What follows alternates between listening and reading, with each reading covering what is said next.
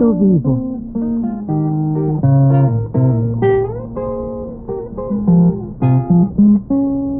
Mis décadas.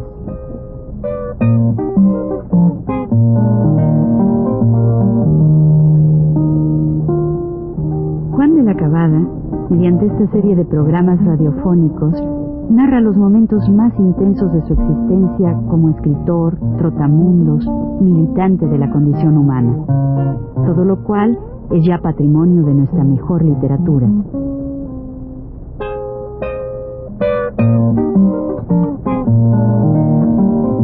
Con ustedes, Juan de la Cabada.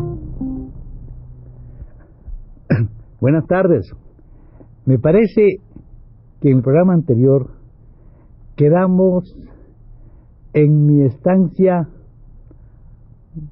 una temporada corta, desde luego, en, en la escuela vocacional, donde era director Octavio Novaro y su director Octavio Paz. Pues bien, por esos días del mes de junio, primero de junio, por ahí, de 1937, Octavio debía tener entonces 23 años,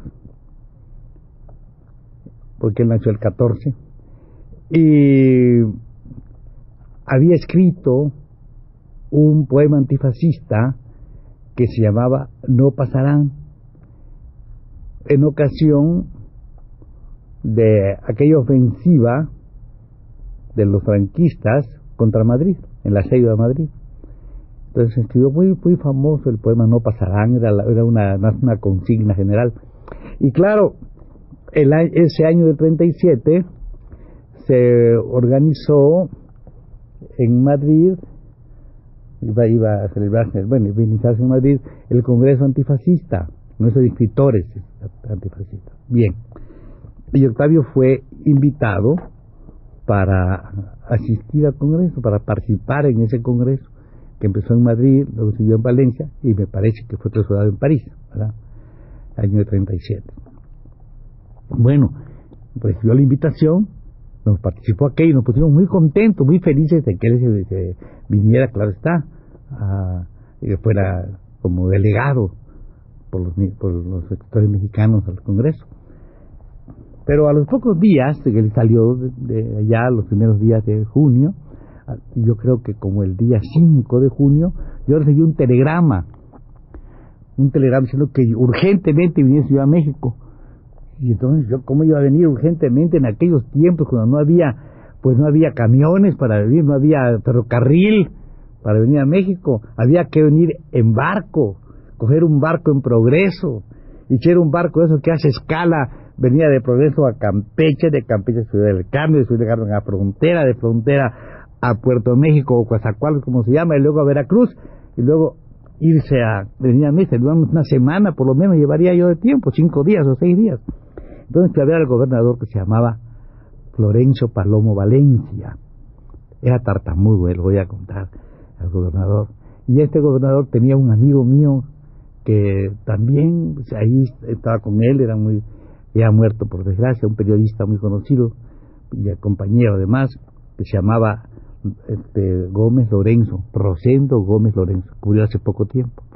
Lorenzo me parece que todavía vive, es amigo mío y todo eso. Yo fui a ver, le dije, mira, este, cada vez este telegrama, mano, me tengo que ir inmediatamente a México, ¿y cómo le voy a hacer? Pues yendo, yéndote, pero ¿cómo voy a ir? Me digo, si fíjate que como, cojo un barco y voy a llegar mucho, viste que urgentemente. Yo, claro, llevaba la secreta idea, escondida como naturalmente, pero no me a proponerle que, que, yo consiguiera un pasaje de avión o un avión, no había todavía esas, cosas. Un pasaje de avión pensaba yo a ver si, ¿verdad? No tenía dinero tampoco para hacerlo.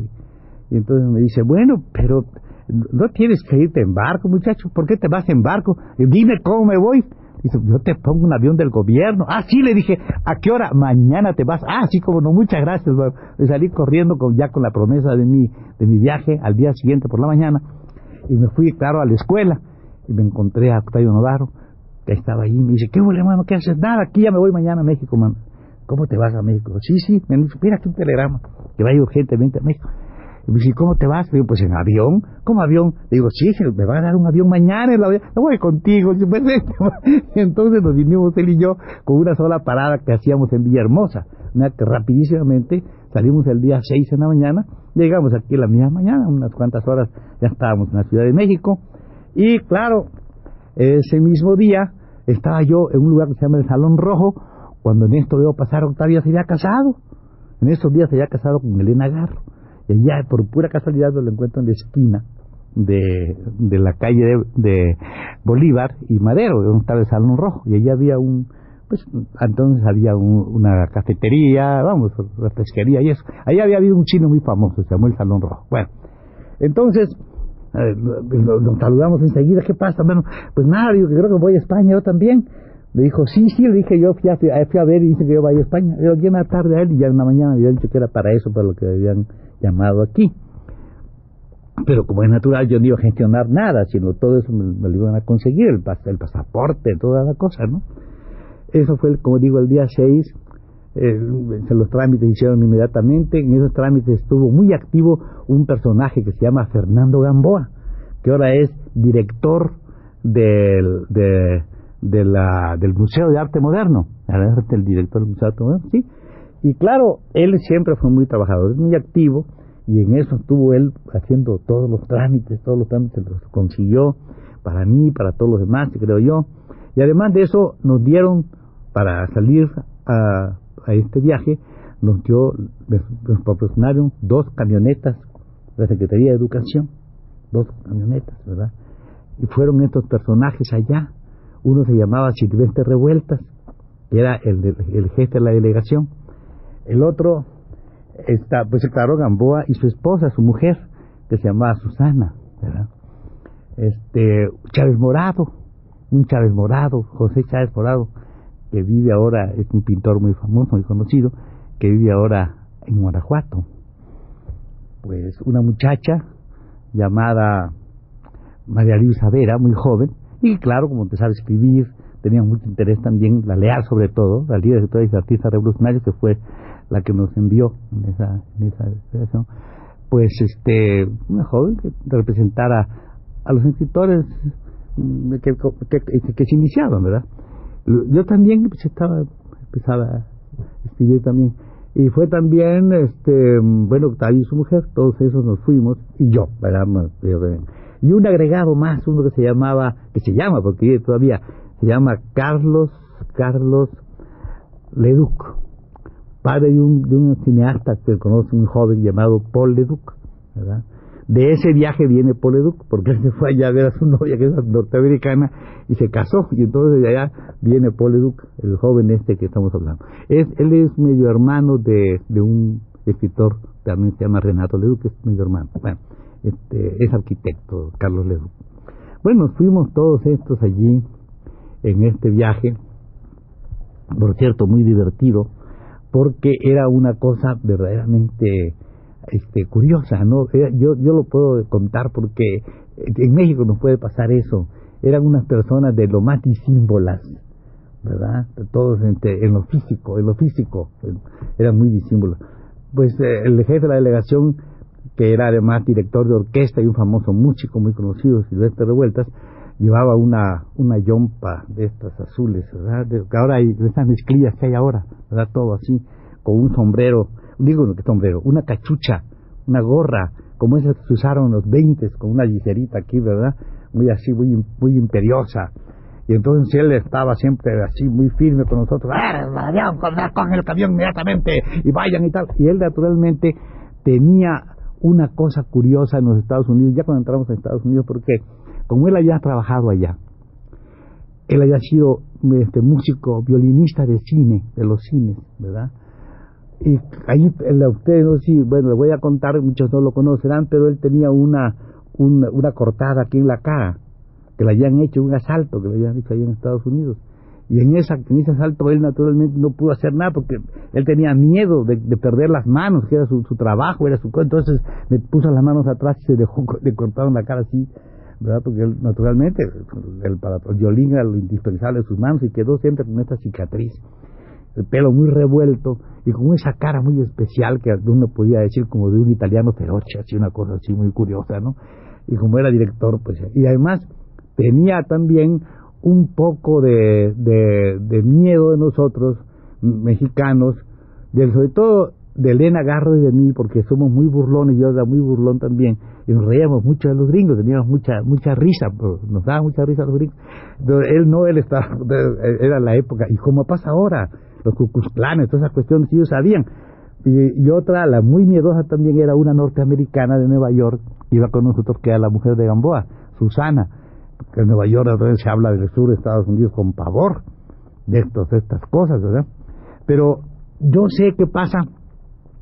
A mí, por ejemplo, nunca ellos pensaron que yo fuera siquiera, me dicen, ¿Are you Swedish? ¿Este sueco? No, I am Mexican, I am Mexican. No, Fidel Mexican, really? claro, de veras. Y claro que pasaba yo entonces, quizás por qué, creo por los ojos que tengo, pero los ojos que tengo yo no son nada de nórdicos, nada de, nada nórdicos, ¿verdad? sino que son mayas, son mayas, porque mi tierra, pues naturalmente. Entonces toda la teoría de Hitler queda en la calle, porque todos los ojos, estas cosas, los ojos jalados, igual lo pueden tener los, los, los, los rusos, por ejemplo, que nosotros allá en nuestra tierra, ¿verdad? Y claro, este, la, esta otra muchacha, este, Elena, pues tenía un pelo melado, así largo, ¿verdad? Delgadita, parecía como bailarina, tenía una cosa, caminaba con la punta de los pies, tenía entonces 19 años. Octavio, pues ya lo conocen ustedes, con su pelo castaño, sus ojos azulencos, azules, que tenía entonces muy así. Pues también era un tipo curioso. La, el, el, otro, el Chávez Morado, pues parece otra vez, puede, ahora no, está muy gordo, pero entonces era flaquito, verde, verdoso, verde, verde, verde, con un bigotito, parecía un hindú, un hindú pintadito de esos hindúes. El otro, el Gamboa, pues este, con la cara de con esta, con esta barba así metida, pues, eh, pues la caballera la manda al pecho, usted cree es un greco, dio usted allí, ¿verdad? Le entró con el orgasmo, así parado. Pues eso es. Entonces, y la otra, la mujer, pues claro, la mujer era una gringa, vestida con una una una una una una, una, una cuera de venado así, ¿verdad? De esas, una cuera de venado, y pues parecía tal, tal una de esas que, que levantan pesas con los dientes, esas que levantan pesas y que tiene mucha fuerza los dientes, parecía de eso, parecía cirquera realmente.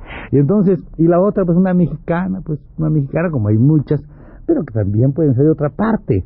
De manera que todo este grupo y el otro, que era un flaco, largo, largo, el, el, el, este, y, y, pálido, el, el Edu, pues, caminaban por la calle y la gente me preguntó, preguntaba, ¿Are you from the show? ¿Son ustedes del show? Creíamos que de un show que había llegado en las dos camionetas y decíamos, no, no, no, pero no lo creían. Nos seguían al cine, llegamos al cine, al cine y venían detrás de nosotros creyendo esos pueblos de por ahí son tan curiosos o más curiosos que los mexicanos.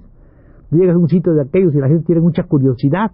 Y esta especie, este, este grupo, pues la gente sí creía que eran del show. Y revuelta desde luego, claro.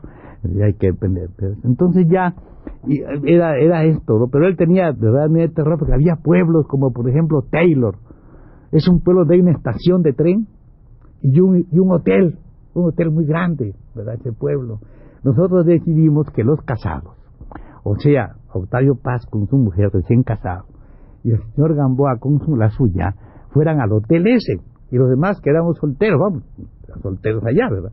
Pues estos estos cuates nos íbamos íbamos todos a uno que se llama esas casas de huéspedes, el boarding house que hay ahí. No había más que eso, entonces ahí nos fuimos y la hora de tomar el café nos sentamos, al recién llegadito nos sentamos en una de esas esos esos, esos este, digamos, mostradores redondos que hay, que son así circulares, ¿verdad?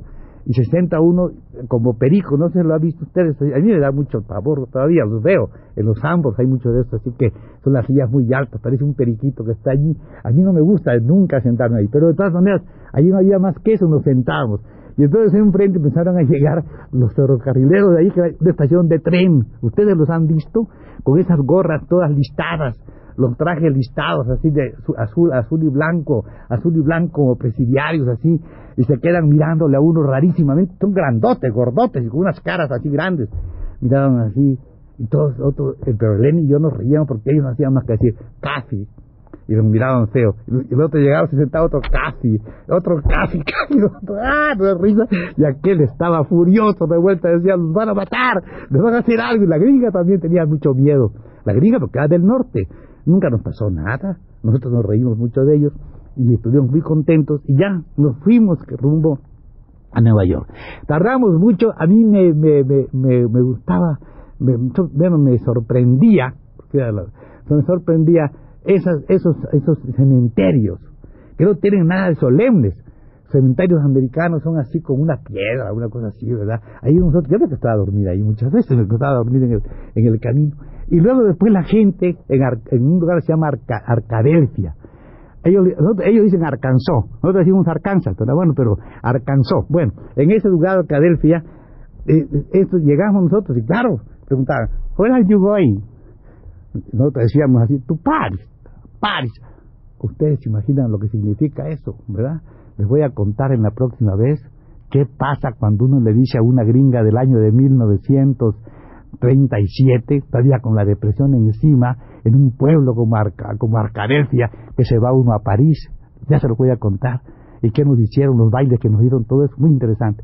La siguiente vez le contamos este viaje hasta Nueva York. ¿eh? Gracias y nos vemos. Les hablaré, digo, la próxima vez.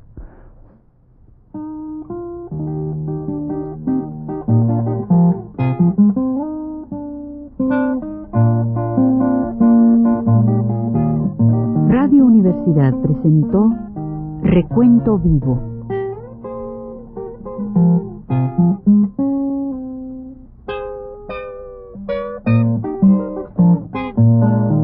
Mis décadas por Juan de la Cabada.